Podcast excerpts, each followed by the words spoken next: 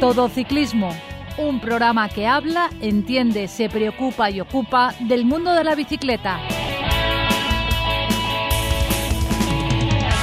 Bueno, pues comenzamos ya otro programa de todo ciclismo y hoy tenemos, como siempre, ya por videoconferencia, ya últimamente esto es un habitual, hoy contamos con una vieja Gloria vestido con su maillot del Kelme, es una pena que no se le pueda oír el maillot, ¿verdad? Muy buenas, Vicente Asuera.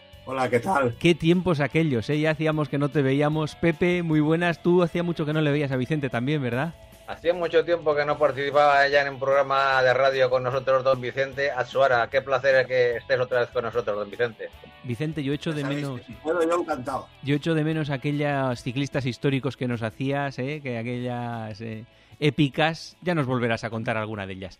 También en el programa tenemos a Miguel Ángel Granero. Hola, Miguel Ángel. Hola, ¿qué tal? ¿Cómo estamos? Y veo por ahí en su salón a don Paco Fran. Muy buenas. Hola, buenas tardes. Vicente, te he visto por ahí en un WhatsApp haciendo rodillo, ¿eh? Sí. Oye, mira, mira lo que tengo aquí, fijaros, fijaros aquí atrás mi compañera, la gitane, la Cicles Gitane del 71. Ahí está. Es que lo, lo que tiene el Vicente son auténticas joyas. Eso no son, no son bicicletas, son joyas, ¿eh? Realmente, esta sí, esta me la estimo mucho, ¿eh? esta sí. Muy- Qué maravilla. Bueno, hoy tenemos un par de temas para tratar. Vamos a empezar, yo quería empezar un poco por el tema de contador, con el Tour del 2009, Armstrong, Brunel. Y para poneros un poco en situación, todo parte de una entrevista en YouTube de, por parte de Valentín San Juan, que es un youtuber que, no sé si le conocéis, supo transformar una muy mala época en energía positiva. En ocho meses su padre se murió de un cáncer fulminante.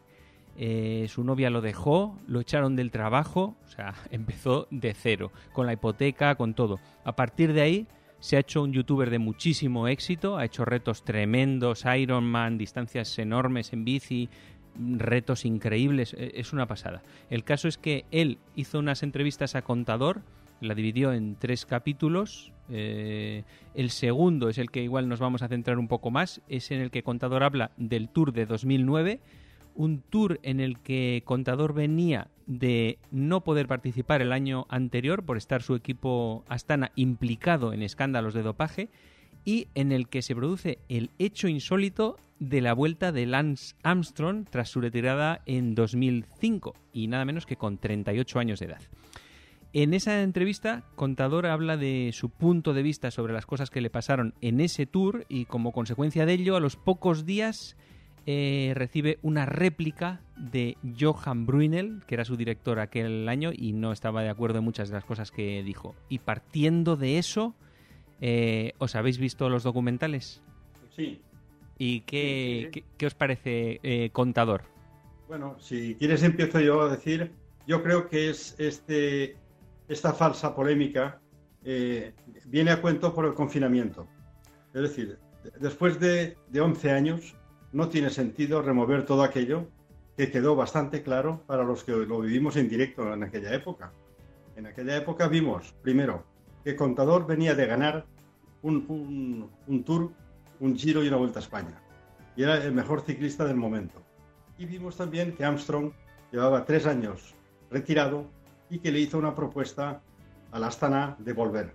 Entonces pilló al equipo, pues oye, entre la espada y la pared. Le tuvieron que decir que sí, con un contrato sin cobrar, y el hombre venía a ver si podía sacar algo de, de provecho. Eso molestó mucho a Contador y hubo un par de etapas que luego comentaremos, pues que hubo una, una función no clara por parte del director. Pero yo creo que no da más de sí. Simplemente es que estamos confinados. Valentín San Juan ha hecho un YouTube ahí para sacar cosas del pasado para rellenar. Pero creo que no da más de sí, ¿eh? Pero sí para que comentemos nosotros. Hombre, yo lo que entiendo es que, eh, escuchando las declaraciones de, de Alberto Contador, eh, yo creo que por fin ha podido mm, decir una cosa que llevaba dentro, ha podido sacarla. Una cosa lo que eh, vimos en su momento en el, el Tour del 2009, que es el que estamos hablando, y, y lo que vivimos y, y sentimos en ese momento. Lo que sucede es que yo, por lo menos personalmente, creo que es la primera vez que me- él ha hecho manifestaciones eh, de lo que sucedió y lo que él vivió en, el Tour de 2009, en el 2009 respecto a, a Lance Armstrong y lo que, es, eh, lo que fue el equipo eh, Astana en, esa edición del Tour.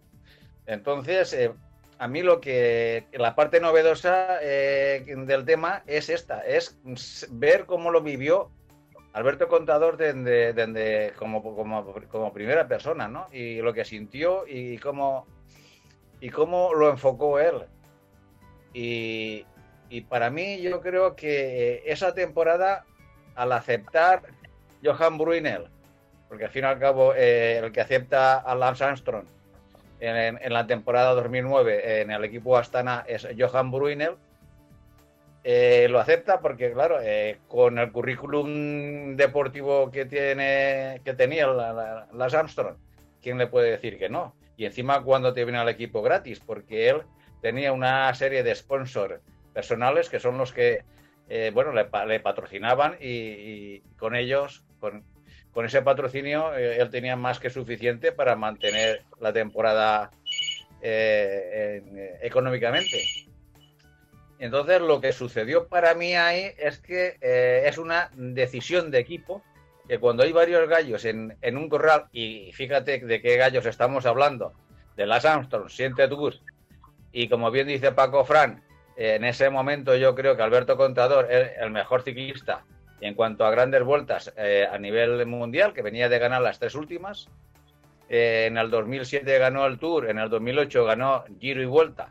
No le acordaros que no, como bien habéis comentado antes, no le dejaron participar en el, en el Tour de 2008 al Astana y, y, ganó eh, el Tour, este que estamos hablando, del 2009. Es decir, es que lo ganaba todo. Y para mí el fallo principal está en, las declaraciones que después de la manifestación Alberto Contador hizo Johan Bruinel al decir que antes, al inicio del Tour, el líder de la Astana era sin duda Alberto Contador al 95%. Para mí, ahí está la clave de todo. Cuando él dice, dice, bueno, si el líder de la Astana es eh, Alberto Contador al 95%, y en la tercera etapa, que es la cuando se produce los abanicos, que en fin, ahora entraremos un, poquito, un poquito más a detalle, la decisión de equipo fue eh, abandonar a Alberto Contador, es decir, al líder de la Astana, a su suerte y darle rienda eh, libre a Las Armstrong para que empezara a meterle tiempo a Alberto Contador, mm, yo la verdad es que ahí sí que hay mucho que comentar y hay mucho que decir. Pero Pepe, tú no sé si has leído esa etapa exactamente cómo fue, pero Armstrong se fue por delante en un grupo con abanicos, eso lo han explicado ya en muchos sitios, y era el único tío de todos los equipos de cara a la general. Eso, sea el Movistar, el Kelme o el equipo que sea, habría dicho, ostras, tiramos para adelante y que tiren otros detrás y se busquen la vida, porque ya de momento nos estamos poniendo delante con un tío destacado. Es que no tiene ningún sentido tácticamente no tirar. Sí, pero el segundo grupo que iba detrás, ¿quién tiraba? Eh, que tire el que quiera. ¿Tu propio equipo? Nadie.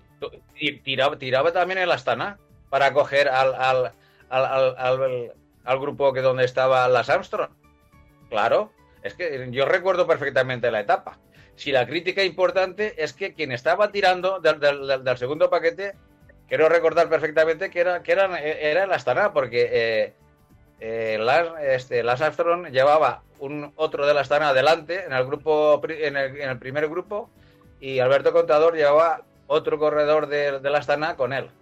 Creo recordar. Estoy hablando de, y, y, lo que nadie entendía es que, que delante el Armstrong iba relevando como un loco y detrás el Astana iba persiguiendo como un loco. Es decir, esto, esto eh, ¿tú has visto alguna vez algún hecho similar en una carrera de profesionales medianamente seria? Bueno, no sé cómo lo veis vosotros. Bueno, yo quisiera eh, ir un poquito antes. Armstrong es, un ganador nato. Mm, ya veíamos cómo preparaba el tour, eh, iba todo encaminado hacia el tour, no daba una pedalada si no fuera por algún motivo, por buscar ganar y prepararse bien para el tour. ¿Y Armstrong qué hace? Él decide volver, pero habla con Bruinel, que era el director de, de los equipos donde él ganó. O sea, él no fue a cualquier director, no fue a cualquier equipo. Él sabía los pasos que tenía que hacer y, lo, y cómo tenía que entrar en el tour. Y claro, ahí estaba Contador. O sea, él sabe, o sea, con Brunel, como con la amistad que tiene, lo que se conocían, él sabía que iba a tener chance dentro del equipo y que iba a tener en momentos de dificultad o de los dos gallitos ponerse como lo que pasó, saber que lo iba a tener a su lado. Porque si no, yo estoy convencido que no, que no va a la Astana o, si, o ni siquiera ni hubiera vuelto. ¿Sabes? O sea, que él sabía que, que tenía las cosas atadas. Y claro, Contador sería, digamos que era el vigente campeón porque el año pasado no pudo participar, pero es que Armstrong era Armstrong con siete tours encima de la mesa.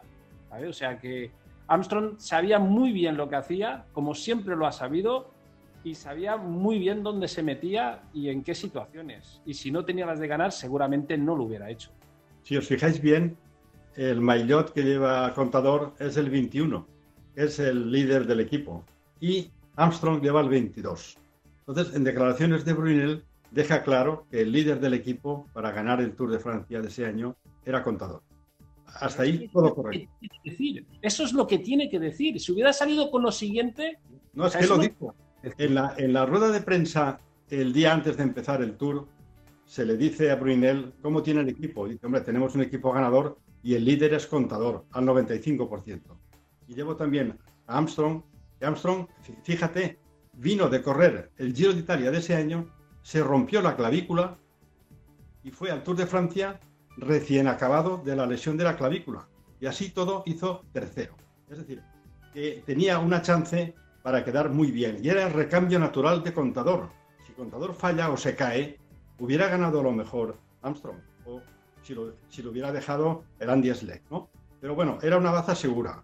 Yo creo que hemos hecho un caso más allá porque Contador sí que es verdad que le hervía la sangre de ver que después de ganar tres grandes, le vino un, un, un siete ganador de Tour de Francia y él tiene recelo de que la, afición, la opinión pública, incluso el equipo, estuviera a favor de la Benedizo, pero era un ganador de siete tours. Sí que es verdad que en la etapa de los abanicos se cometió un error de bulto, es decir, no puede ir el líder del equipo detrás y con el HTC y con el Saxo Bank que iban tirando delante, se mete en el relevo, se mete Popovich y se mete también el Lance Armstrong para distanciar a Contador. Es un acto feo. Entonces, Brunel se encuentra entre la espada y la pared y no sabe qué hacer, pero sabe que su hombre es Contador. De hecho, bueno, en la contrarreloj de Mónaco le gana, luego hablaremos del tema de, las ruedas, y luego en la etapa de montaña, pues oye, contradiciendo las, las directrices del equipo, faltando dos kilómetros en Ordino, salta, salta contador contra corriente. Pero bueno, es lo que tenía que hacer para recuperar su liderazgo, porque iba 40 minutos por debajo de Armstrong, que le quitó el día del viento. 40 segundos. 40 segundos. Es decir, el, lo que hemos visto es que al final ese, ese tour lo ganó el mejor, porque lo demostró en una etapa de montaña también, en el Gran Bornán y tal, le sacó otra vez dos tres minutos a Armstrong. Es que no hay caso, simplemente hay pues un, una, una sensación interna de contador de que no lo han tratado bien el equipo. Y nada más, ¿eh? Ya. Hombre, fíjate yo, independientemente de que lo habéis expuesto tan claro, que es que esto está clarísimo, ¿no? Son dos gallos en el mismo corral y entonces pues hay una lucha de intereses y es lo que pasa, ¿no? Uno tira, el otro atrás también, fin. Pero de todas maneras yo quería un poquito insistir, por lo menos a nivel personal, cuando Paco nos pasó el enlace este del Valentín, realmente a mí yo, como creo que como casi todos los aficionados que no conociesen esto, yo creo que mm, le di, por ejemplo, una faceta a Contador que, aunque la atendía en su tiempo y nos la transmitiría, pues yo la vi muy fresca, ¿sabes? Como un poco olvidada, ¿no? Esa faceta de, un tío, pues eso, muy espontáneo, con muchas ganas de pelear. Lo que veíamos cuando veíamos la tele, está expuesto, está sacando todo lo que él llevaba dentro, como dice como dice Paco, ¿no? Lo tenía ahí un poco acumulado y entonces está sacándolo. Y realmente es una. Es, yo lo vi muy interesante, ¿no? El tema este. Lo, demás es, como dices tú, pues pasó hace muchos años. Yo creo que la gente, además, después, todo lo que pasó después, pues la verdad es que ha dejado cada uno en su sitio, ¿no? Que, la historia al final no perdona, ¿no? Y al final cada uno queda como, como lo que es, ¿no? vamos, realmente a mí me, gustó mucho, lo, lo, pasé muy bien, realmente, lo pasé muy bien. Hmm. Eh, pues, digo una cosa, eh, yo no, no, sé el resultado final de, de, esa edición del Tour, cuál hubiese sido si Alberto Contador no desobedece las órdenes de equipo de las etapas séptima y decimoséptima. Que ese es el guido de la cuestión. Porque si eh, le llega a hacer caso Alberto Contador a Johan Bruinel, el resultado final no hubiera sido ni mucho menos que Alberto Contador hubiera ganado el Tour de Francia, ni mucho menos. Porque las órdenes de equipo era mantener todo como estaba, etapa tras etapa. Podemos decir que Contador tuvo que ganar dos veces el Tour. O sea, tuvo que ganarlo una vez encima de la bicicleta y otra vez fuera de la bicicleta. Claro. Porque eh, es que tenía el enemigo en, su propio equipo. Pero es que el, enemigo, el enemigo eh, no deja, de decir, no era un único enemigo. Para mí tenía dos enemigos. Uno que era eh, Las Armstrong, un compañero tuyo que es el que más pueda para él. Pero claro, tú tienes un director de equipo que además te condiciona al equipo para que vayan a favor en algunas etapas a favor de las Armstrong. Y a él que lo dejan rodando en alguna ocasión, pues con una, con una carencia de equipo. Y eso se nota. Sí, vosotros sabéis que para preparar estas grandes vueltas, todo profesional, aparte de estar físicamente en su punto, eh, psicológicamente y mentalmente también tiene que estar muy centrado. O sea, yo no me imagino el poder irte a dormir por la noche con la fatiga de, de la etapa que has hecho y encima comerte la cabeza y estar pensando y no llegar a descansar. O sea, el mérito que tiene Contador en ese tour es muy grande y luego el año anterior, que no puede correr por, la sanción al Astana, a su propio equipo, que lo acepta viniendo de ser campeón, solo faltaría que ese año enseguida se encuentra con, todo ese general y tuviera que ceder. Porque, a ver, eh, sí tiene mucho mérito que Armstrong con 38 años pues haga podio. Pero eh, yo no sé si hubiera sido bueno para el ciclismo que Armstrong ese año hubiera ganado un tour. O sea, alguien que vuelve después de estar parado y te gana un tour con 38 años, hubiera dicho muy poco de, del ciclismo, por lo menos en ese momento. Bueno, yo veo, yo veo que eh, Contador, el único día que desobedeció claramente fue el día de Andorra.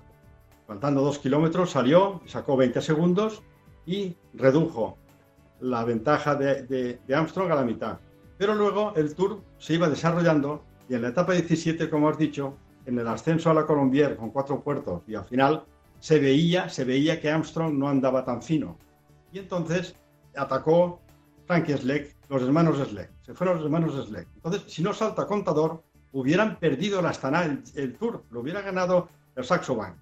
Por tanto, lo que hizo Contador ese día es defender el equipo y defender el liderato del Tour para el equipo Astana. Y se fue él. Y entonces ganó ahí, sacó dos o tres minutos a Armstrong y ahí se acabó el tema. Pero Paco, ahí eso nadie se lo que le dijo nada a Contador de que atacase para irse con los Sleck. Eso era lo que tenía que hacer. Lo que se quejó el equipo después, y lo explicó Bruinel, es que iban los Sleck, Contador y Cloden, que Cloden es del equipo de Contador. Iban todos. Y entonces Contador le preguntó a Cloden, ¿cómo vas? Le dijo, voy reventado. Y cogió Contador y atacó. y, lo que hizo que Cloden, que estaba en ese momento tercero, me parece, se cayese del podium. Y con la desventaja, que, que Brunel lo cuenta, si en lo que queda de etapa contador pincha, no tiene ningún compañero de equipo delante. Y llevando un compañero de equipo delante, era un poco gilipollez haber atacado, porque iba con el compañero suyo de, delante, iba líder, y es que no tenía ningún sentido perder esa, esa ventaja. Y lo hizo caer a Cloden del podium encima. Y Armstrong también, que creo que estaba tercero Armstrong y cuarto Cloden, algo así, algo así era en ese momento. De, todas formas, eh, eh, para mí, eh, Johan Burinel, como bien has recordado tú, Paco, los siete tours que, que, ganó Armstrong y luego le quitaron, hay que recordarlo también. Tú imagínate que hubiese ganado también este tour con 38 años y que después, como se demostró, que le quitaran los siete tours que ganó, más este, con 38 años. Como hubiese, no como hubiese quedado el ciclismo, que hubiese, como hubiese quedado hasta el TAS. En fin, no, no, no nos metamos en, en, temas un poquito más complicados. Pero es que la realidad, es que los han dejado desiertos. Sí, sí, sí, bien, correcto. Pero al fin y al cabo, al fin y al cabo lo que han hecho es a Lance Armstrong ponerlo en, en su sitio. Es decir, el que ha hecho trampas lo han pillado y fuera. Sí. Entonces, bueno, esos siete, esos siete tus eh, no tiene no, no, tiene campeón, tendrá segundo, tercero y, demás. Llámalo como quiera. Desgraciadamente no lo pillaron, lo dijo él en un programa de televisión, o sea, es porque se veía ahí un poquito ya. Bueno, bueno, bueno, lo, bueno lo, lo, lo, tenían, lo tenían bastante acechado con Freeland, con Freeland y su, su, amiguete del alma. Bueno, oye, yo, tengo que decir, si, si, si Landstrom no tiene un lío con, con Landis o con el otro y no cuenta y no sale la cosa, tendría siete tours o Coleto, porque en aquella época el que más y el que menos tuvo algún hacer con la droga, ¿eh? Alguno. Bueno, que aquí... unos contado y otros no. Bueno, con la droga vamos a decir con, sustancias que, que, le daban ventaja en el deporte. No la califiquemos de droga porque cualquier medicina se entiende como droga, pero bueno, entendamos que cualquier sustancia que te, que, te ayuda en el rendimiento deportivo. Bueno, yo, lo que pienso, ya pensando en el tema este que ha sacado Paco, es que eh, el amigo el amigo americano Armstrong se cavó su propia tumba. Es decir, eh, con esa prepotencia que, que, no se la podía quitar de encima. Es decir, justo lo contrario de un Indurain, que un Indurain era una persona que ganaba y se hacía falta dejar ganar a los demás, y no tenía esa arrogancia que tenía Armstrong. Entonces, eh, digamos, ya se estaba poniendo, digamos, eh, menos a los fanáticos y, digamos, eh, que, iban con él, pasase lo que pasase, pues entonces se lo estaba poniendo a huevos a la gente que iba por él, o sea, que iban siguiéndole, buscándole las tuercas y al final lo arrinconaron todo, incluyendo, como dices tú, Landy, sus propios compañeros, empezaron a confesar y el tío pues la, entrevistadora esta de la televisión americana que, lo puso en su sitio también. O sea, realmente es que es eso. Él, mismo se estuvo cavando su fosa, ¿eh? por lo que dice este que sería hoy día el ganador de siete tours. Es que, eh, que al final todo no puede ser. Yo tengo de, buena fuente de gente que, conoce a excompañeros suyos, eh, que era muy generoso con, con los suyos. Era, era muy amigo de los suyos. Ahora, de los que no estaban en su entorno o de los que creían en él, ahí tela, ¿eh? Tela. De, todas, formas, él cuenta también, eh, a ver, hay cosas feas en ese tour por todos los lados, por el lado de Armstrong, por el lado de Contador, hay todo tipo. Hay cosas, Brulinen le ha contado también cosas que tampoco están muy bien por parte de Contador, como por ejemplo que no ha agradecido nunca a su equipo eh, gracias por haberme ayudado a ganar el tour, que el tour no se gana solo, por ejemplo. Eso es una de las cosas. O otra de las cosas que comenta es que en los medios de comunicación españoles al final se hizo mucho fanatismo con, no, no, Contador es el bueno y aquí los demás son la película. Y, empezaron a, difundirse noticias falsas, como por ejemplo que Contador no tenía un coche de equipo y lo tuvo que llevar su hermano a la contrarreloj, que no había ruedas, que no sé qué. Todas esas noticias que Contador sabía que eran mentira, como lo de que le llevó su hermano, por ejemplo, pero no se molestó en desmentirlas a los medios de comunicación. Dejó que corrieran cuando él sabía perfectamente que no eran verdad. Bueno, eh, Paco, eh, yo no sé si estoy de acuerdo totalmente contigo en lo que acabas de decir, que no es totalmente verdad. Porque en las declaraciones que, le, sacó Valentín San Juan a, a Contador, él dijo que en la crono del Tour de 2009 él tuvo que ir y comprar eh, ruedas. Aunque luego Johan Brunel dijo que eso era una barbaridad porque el equipo tenía 40 ruedas eh, de, contrarreloj y no hacía falta ninguna.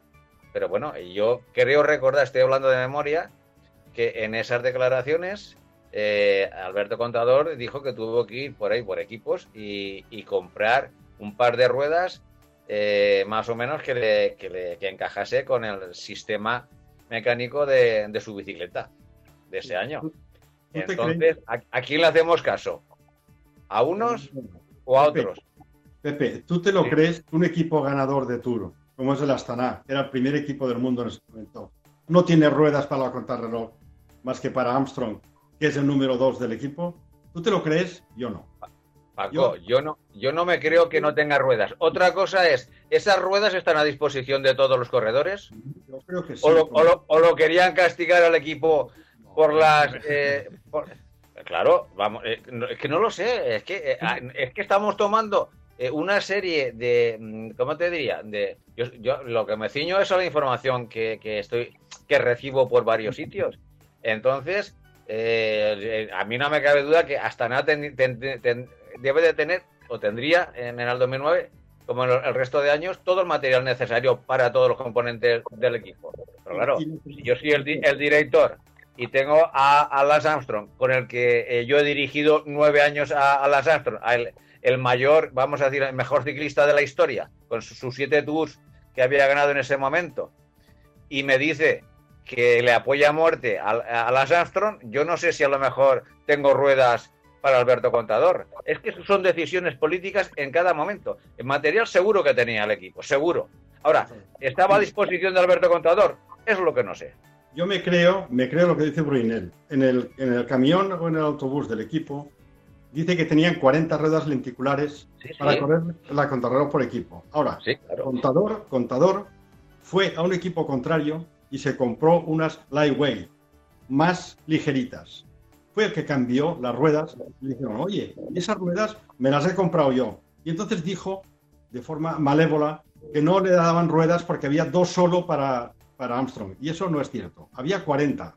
Lo que pasa es que él quería unas más ligeras. Y se fue a comprarlas al equipo de la competencia. Es decir, que todo el mundo tiene que ser eh, consecuente de lo que ha alargado por ahí. ¿eh?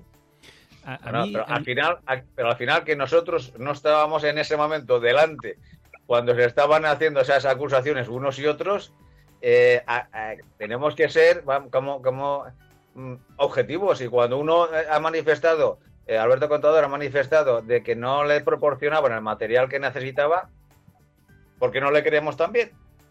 Es que al final tenemos que creer a quién. No lo sé.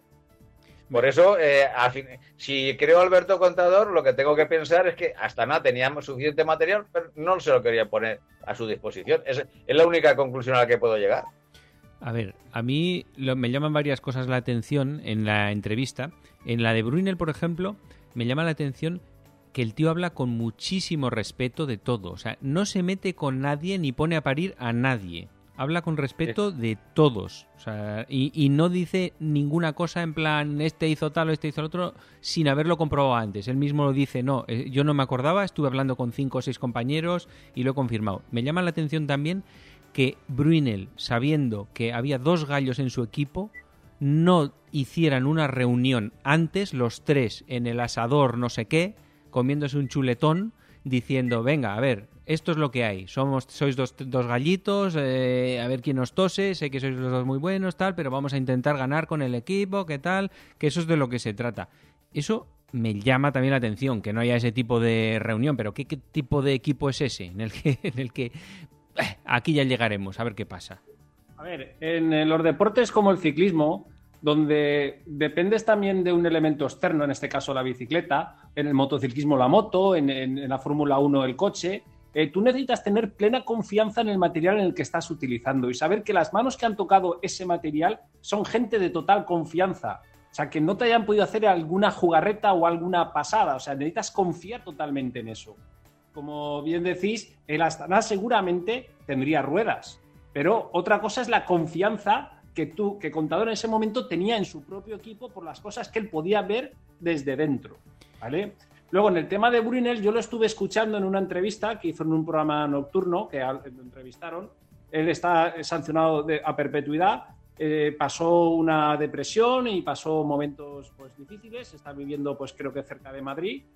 Y yo creo que sí, habló con, bastante calma, pero también eh, ahí la conciencia también yo creo que, le hizo ser prudente y no meterse en berenjenales que, que no tocaban.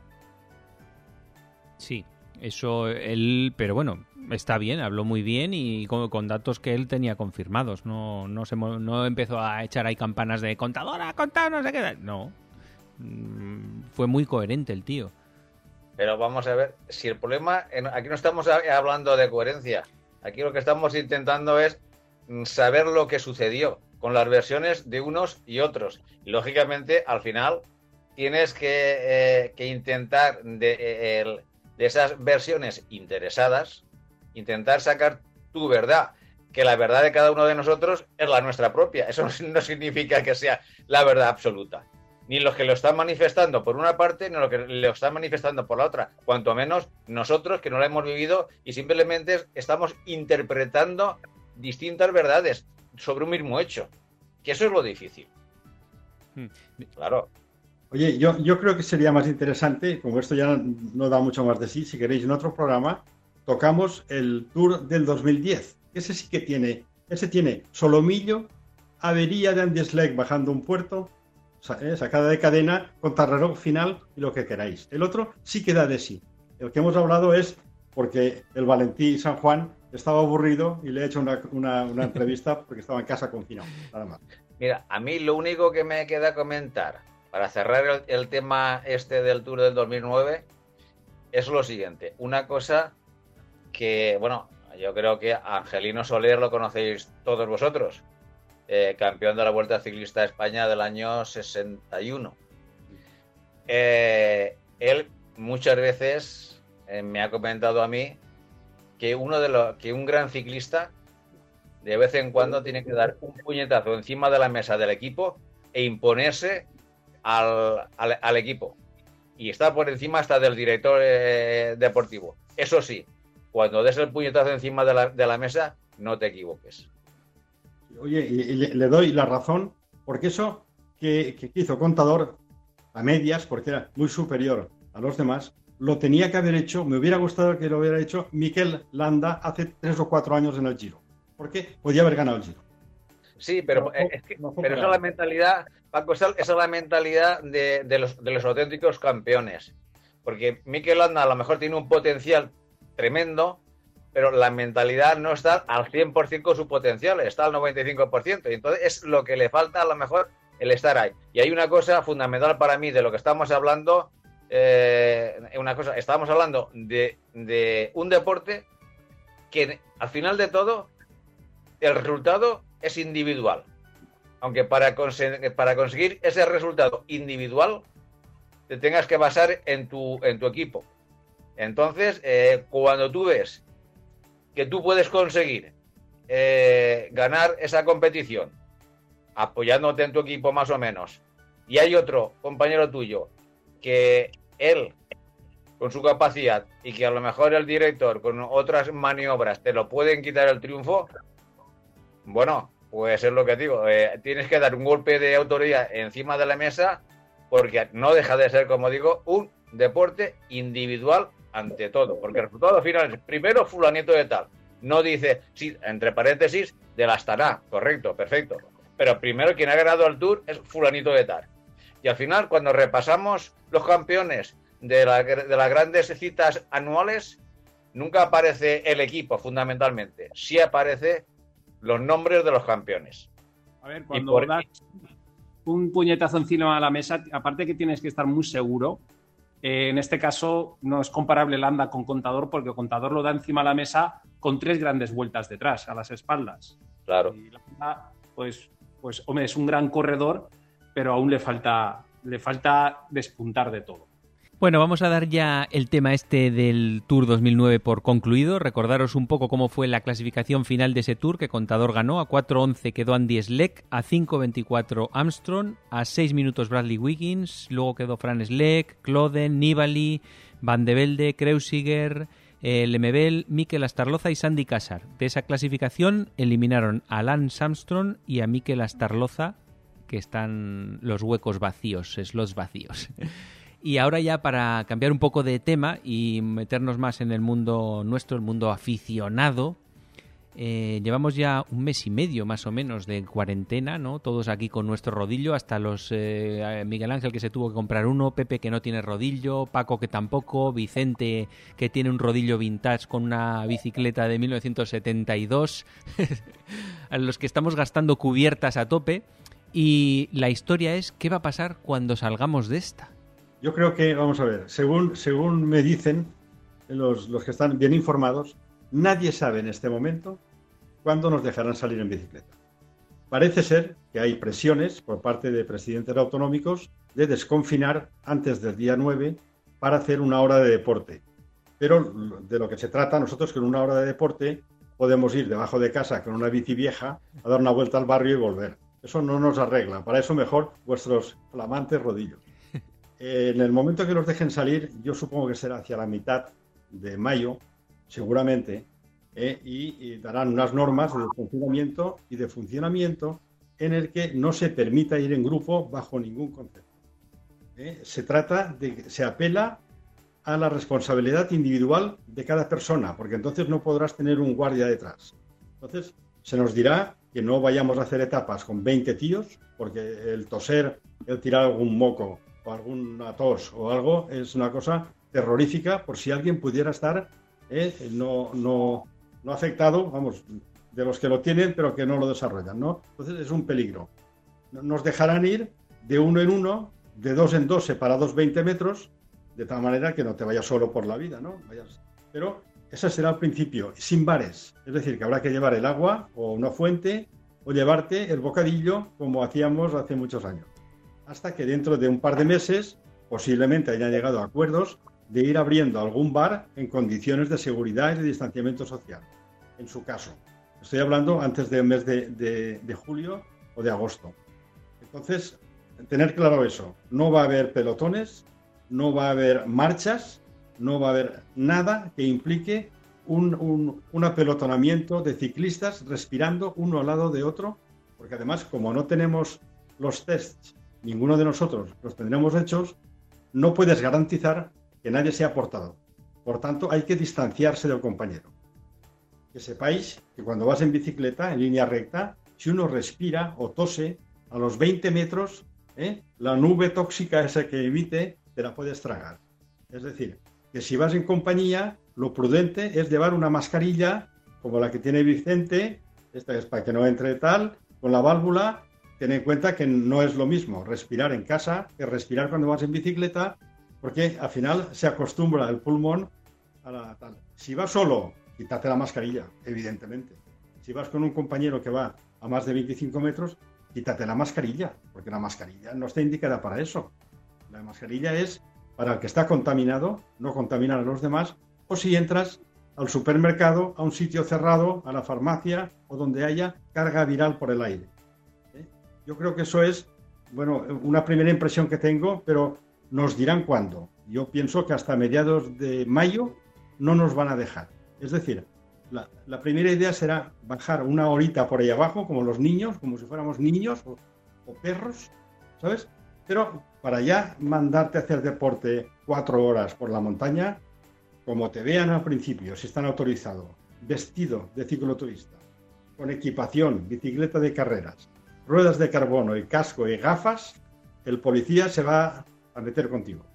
Porque tú no eres de los que están por debajo de casa haciendo una hora de deporte, como han hecho en Inglaterra y en Francia, que te dejan salir de 8 a 9 o de tal, una horita por debajo de casa. Si confinan y te permiten hacer solamente deporte en una hora, será el error más grande que cometerán, porque en esa hora habrá un apelotamiento de gente metida en un circuito. Lo que tienen que dejar es todo el día.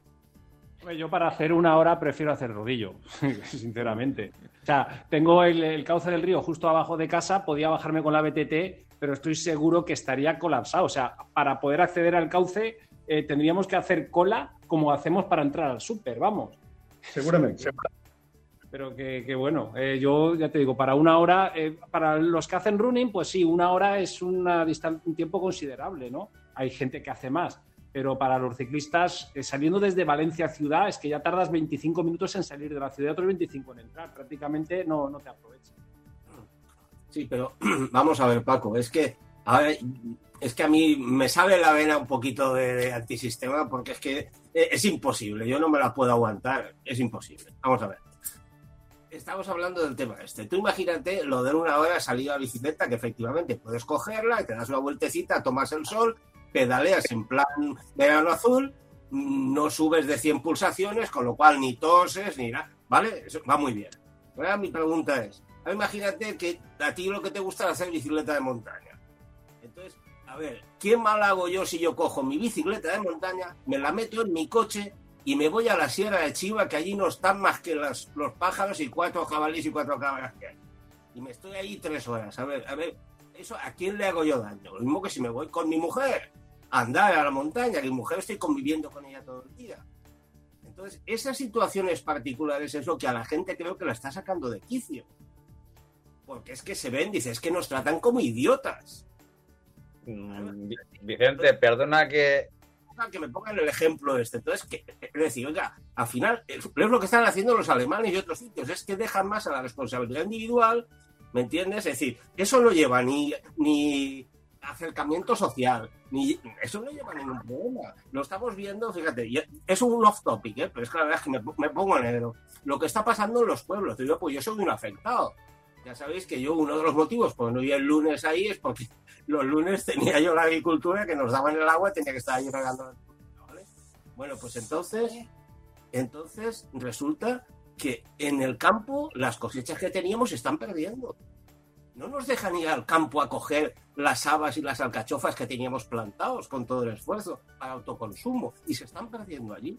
Entonces, eso es que y eso, yo que soy de la ciudad, pues imagínate el que es del pueblo, de Buñol mismo, y no le dejan salir a su casa y a, recoger la, eso que tiene.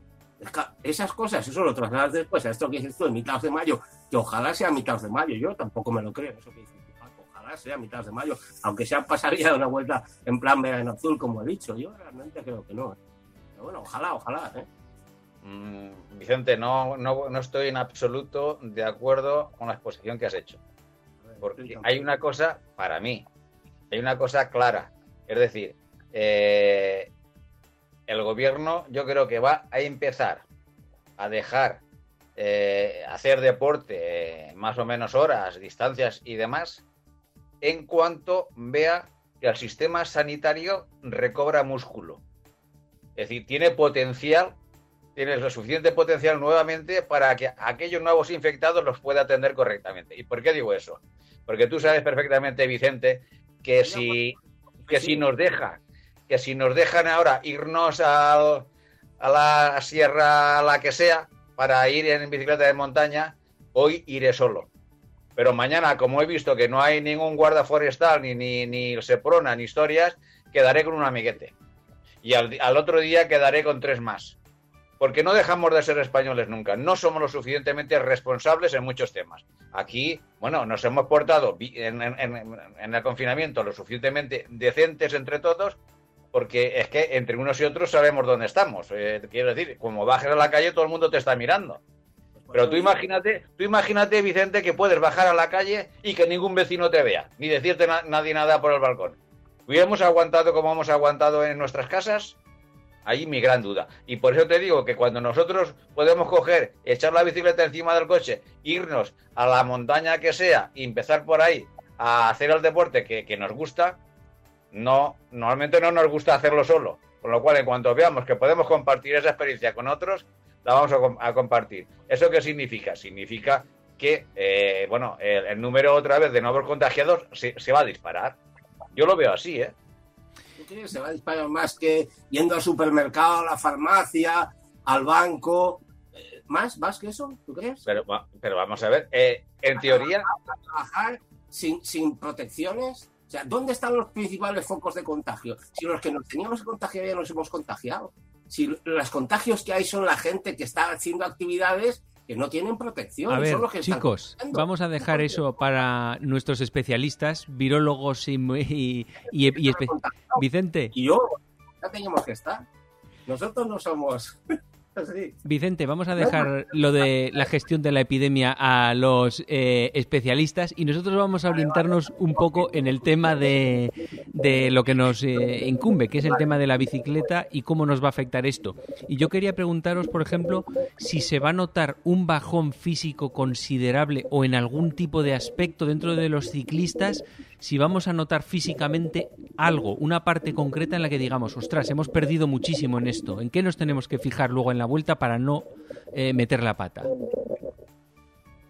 Yo creo que lo primero que tienes que hacer cuando puedes salir es ir a un sitio que te pueda marcar, sin tú exigirte mucho, eh, tu estado de forma y cómo te encuentras en ese momento.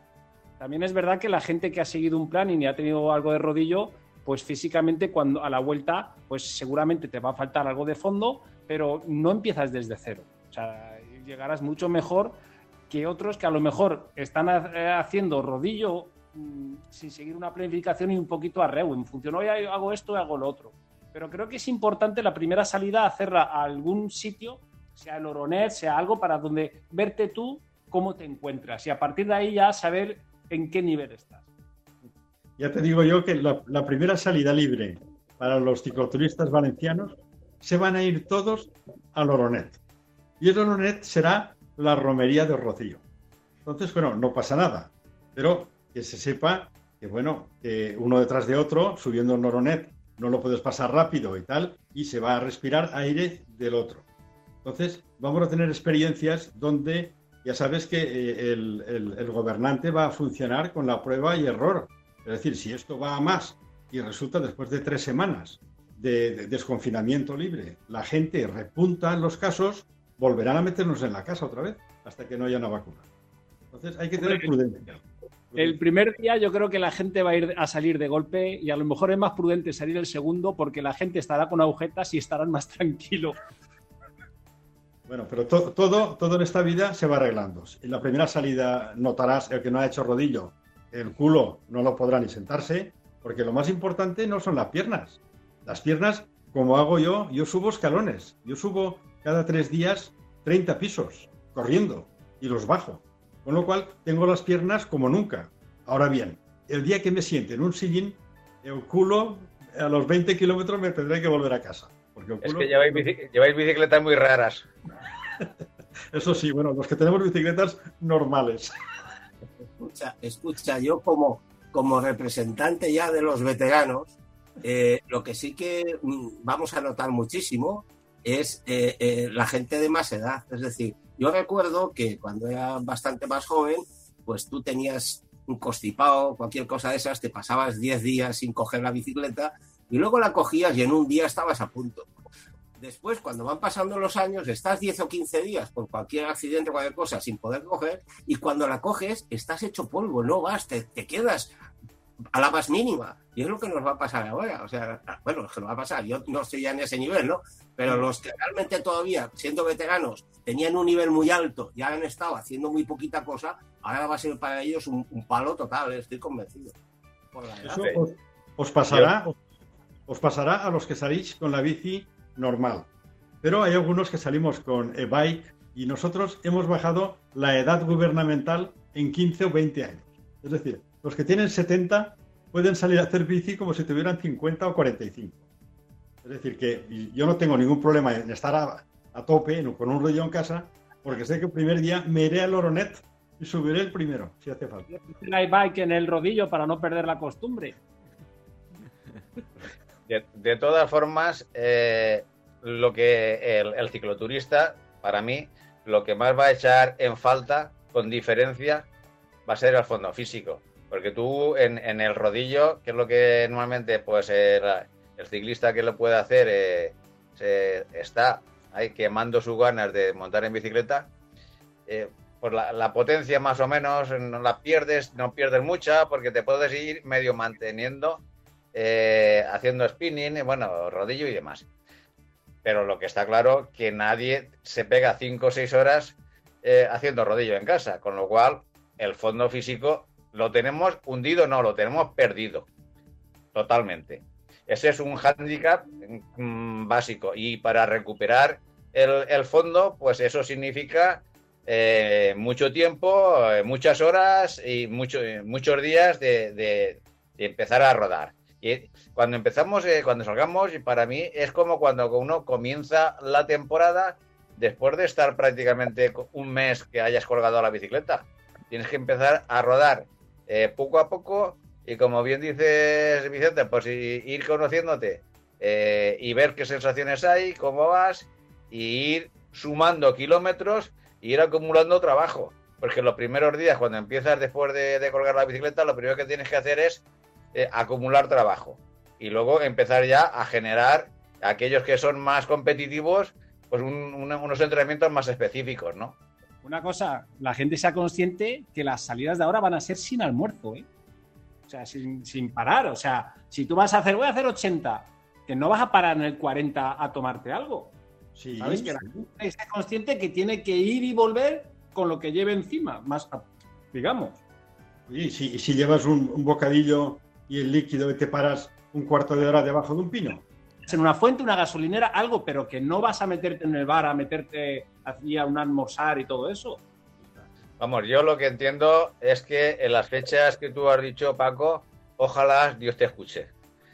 Porque, porque para mí, eh, en una, no recuerdo qué ministra fue, eh, bueno, que, es que, que tantas noticias ah, han, soltado este equipo de gobierno tan ejemplar que tenemos, donde no sé si alguna de las que han dicho será verdad, digo yo, pero vamos, entre como se van desmintiendo eh, eh, unos a otros, el, el- mismo gobierno, lo que quiero decir es que una ministra, no recuerdo cuál, dijo que prácticamente la restauración, hoteles y demás, hasta finales de año no se iba a abrir.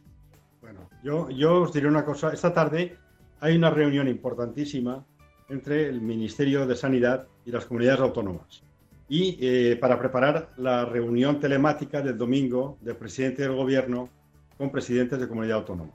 Entonces, sé de buena fuente que el único que ha pedido que a partir, lo ha pedido a partir del, del día 9, el día 9, es que dejen libertad para hacer deporte, es el Endacari de, del País Vasco. Ha dicho que nada de una horita. El País Vasco hay muchos ciclistas y creen que una manera de inmunizarse y de tener anticuerpos es desarrollando un deporte sano. Y él ha pedido para su gente que le dejen hacer ciclismo, como decía Vicente, con los puertos y las montañas, con las debidas protecciones de distancia. claro. Eso, eso es fundamental. claro. Este es el único que lo ha pedido. El único. Yo no sé si le harán caso. Seguramente hay una guerra entre unificar criterios con los tres criterios que tú has dicho, Pepe, de que el sistema sanitario admita un repunte, o sea, que tengan el 50% de las camas de UCI libres por si hay un repunte, que tengamos una, una R0, es le- el- la transmisibilidad de uno a otro, baje de 1, que en este momento estamos ahí, menos en dos comunidades autónomas, y después que seamos capaces de identificar al contagiado y poderlo aislar y a, su- y a sus compañeros durante una cuarentena de 10 o 12 días para que no rebrote y no repunte la cosa. Eso está a punto de conseguirse. Entonces, las comunidades autónomas, cada una tira para su casa. Es decir, Canarias, vamos, yo si fuera presidente del gobierno no lo dudaría. Yo tengo tres islas que son El Hierro, La Gomera y Fuerteventura, donde no hay muertos, ni hay ni siquiera contagios. Están en una isla donde no, no entran ni salen ningún avión y además no llega ningún madrileño en coche. Entonces, lo tienen a huevo para hacer durante una semana una prueba-error, a ver cómo va.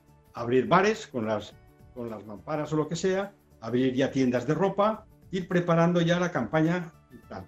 Entonces, si no se hace eso como experiencia piloto, nosotros que tenemos la ventaja de tener un archipiélago donde hay tres islas o cuatro que se puede hacer, es que si intentamos que tengamos que salir todos los de España hasta que los de Madrid y Barcelona puedan salir, a lo mejor sí que nos tiramos mes y medio más en casa. Otra pregunta que quería haceros yo. A nivel alimentación, ¿estáis teniendo algún cuidado especial en casa? Por, eh, al final las calorías que se consumen no son las mismas. ¿Estáis fijándose en algo o normal? Yo sí, eh, yo, fíjate, lo que hemos hablado del rodillo, yo para mí el rodillo no es una manera de no ganar peso, es una manera de mantenerme en el peso y físicamente también tener un mínimo, porque co- como muy bien habéis dicho, hacer 60 minutos de rodillo, pues mm, aunque los hagas todos los días, digamos, tampoco es eh, la panacea, ¿no? En cuanto al esfuerzo, a subirte un puerto, cosas de estas. Pero sí que te mantiene físicamente, haces un gasto calórico y sobre todo el tema de la dieta que dices tú, Paco, yo tengo fundamental. Mi objetivo es no salir de esta cuarentena o de este encierro pesando más. O sea, yo me he plantado en 67 en 67 estoy y, y nada, ni un gramo más. Y vamos, yo creo que se fácilmente. ¿eh? Es- A, a veces es más fácil tener, es más difícil tener fuerza de voluntad en el aspecto de, de la comida que no en el de- del rodillo, ¿no? Yo, por ejemplo, a mí en mi casa, pues no me falta comida, pero lo que sí que hago es cuando voy al súper no compro cosas que me puedan caer en la tentación de, dulces, de chocolates y tal. O sea, normalmente en casa lo que tengo es comida sana e intento seguir las horas de, comida habituales y tampoco pasarme. Afortunadamente estoy manteniendo bastante bien para estar ya casi dos meses lo que es el peso. mi, mi vivencia, mi experiencia respecto a lo que estamos hablando es que pues hace como dos o tres años que estaba pesando sobre los 68, 69 kilos. Yo siempre estaba pesando en mi, en mi buena época 64, 65. Y, eh, y ahora, ahora, en este, en este confinamiento, estoy llegando a los 66 kilos. Prácticamente casi sin deporte. Ahora, eso sí, pasando mucha hambre porque lo que tengo muy claro es que si la alimentación la sigo manteniendo al ritmo que hasta ahora la estaba llevando y no hago eh, ni mucho menos deporte, eh, bueno, yo la primera vez, la primera semana cuando me subió la báscula, entendí lo que tenía que hacer. Digo, aquí no hay otra cosa nada más que pasar hambre. Y estoy pasando, no, vamos a ver, eh, hambre hasta cierto punto, entendamos, no. Pero en tres años haciendo deporte, saliendo tres o cuatro veces en semana y demás, no perdía peso. Y si, prácticamente sin deporte estoy perdiendo eh, pues unos dos kilos. Pero a lo mejor estás perdiendo masa muscular y eso no es bueno, porque no es cuestión del peso, sino del índice de grasa corporal. Yo, por ejemplo, cuando estoy bien en verano, pues estoy en 79, 80. Ahora estoy en 83, que bueno, es algo más o menos normal. Pero que a veces no es cuestión de, bajar peso, sino de bajar de forma eh, correcta no perder masa, masa eh, muscular ni, perder forma. O sea, porque muchas veces perder peso lo que hace es debilitarte. Claro, claro, por eso precisamente os he dicho yo lo de rodillo. Es que rodillo actúa de mantenimiento, de tener un mínimo de, potencia muscular, sin, sin, hacer barbaridades, pero sí que te la mantiene. ¿Sabes? Entonces, estás haciendo eso, la comida, ten en cuenta que eh, cuando salíamos en bicicleta, pues normalmente una hora de bicicleta suelen ser pues unos 300 o 400 kilocalorías por hora. Nada más que te pases 3 o 4 horas, ya te estás yendo a las 1000 kilocalorías. 1000 kilocalorías después, eh, a la hora de la comida, hay que, hay, que, hay que sospesarlas, digamos, hay que ponderarlas. Si ahora haces una cosa parecida, dices, no te metes 1000 extras, ¿no? Pero si nada más que te metas 500, son 500 un día, 500 el siguiente, y al final, claro, los kilos van ahí. Yo digo que si más o menos estás eh, te quitas un poquito de comida y al mismo tiempo gastas un poquito, pues te mantienes en el peso. Y físicamente, digo, yo estoy fantástico. Bueno, lo que pasa es que mi experiencia, pues si queréis que os cuente un segundito, un segundo, después de 15 años de tener el rodillo abandonado allí, bueno, abandonado, tapado por 22 cajas y plásticos, pues eh, yo llevo, eh, a ver, mm, son 19, hoy estamos a 26, a 20, ¿a cuánto estamos hoy? A 24, ¿no? 24 y pues entonces yo llevo 36, 36 días seguidos haciendo rodillo. Eso lo he hecho en mi vida. 30, yo lo hago todos los días. Empecé con 30 minutos y ahora ya voy por 50, 50 a 60, depende de la duración de la etapa que me ponga. Si la etapa son 60 minutos, lo aguanto un poco más y llego a, llego a la meta, ¿no? Y si no, ahora estoy de 50 a 60 minutos, todos los días. Eso no lo había hecho en mi vida. Yo casi, además, además del rodillo, yo casi os diría, os recomendaría, vamos, no sé, que combinarlo con algún otro ejercicio de impacto, tipo lo que hace Paco Frank, porque el rodillo solo, al final, el que no haya ningún tipo de impacto, debilita mucho los huesos. Entonces combinarlo con algún baile de YouTube, alguna cosa de esas de aeróbic que tienes que saltar, no sé qué, un día rodillo, otro día de eso, porque si no yo creo que hasta se puede ver afectado el cuerpo en tanto tiempo de cuarentena. Bueno, yo quiero indicar una cosa, eh, el hecho de estar metidos en casa y tener el rodillo, bueno, nos está haciendo, aunque solo sea una hora, hora y poco al día, a tener una continuidad en ese ejercicio, que eso también es, un, es algo que el cuerpo va asimilando y te va haciendo coger forma, que hay veces que de normal, pues algunos tenemos suerte de poder salir entre semana, pero otros que solo pueden hacerlo de fin de en fin de. O sea que tampoco es que se esté perdiendo tanto. En fin, yo creo que el tema eh, lo hemos expuesto, cada uno lo estamos viviendo a nuestra manera.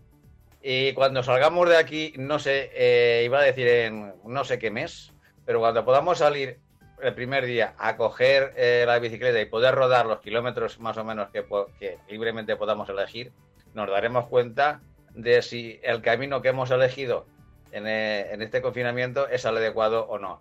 Eh, de todas maneras, esperemos que eh, no, no tengamos que retornar otra vez al confinamiento por la mala praxis de, que, hagamos todos, ¿no? Eso es lo, lo importante. Muy bien, pues yo creo que vamos a dejar aquí el programa de hoy. Ha estado entretenido, hemos hablado de unas cuantas cosas y nos dejamos para el futuro el Tour de 2010 que proponía Paco Fran. Pero hoy de momento aquí cortamos y esperamos ver a, todo el mundo la siguiente semana, a todos los participantes y, y nada, nada más que deciros. Muchas gracias por haber estado y la semana que viene nos veremos, ¿no, Pepe? Por supuesto, y no olvidar, ser felices. Síguenos en Twitter, arroba todociclismo UPV. Búscanos en Facebook, Todo Ciclismo UPV Radio. No te olvides visitar nuestra web todociclismoradio.com. Acuérdate de ponernos una reseña en iTunes.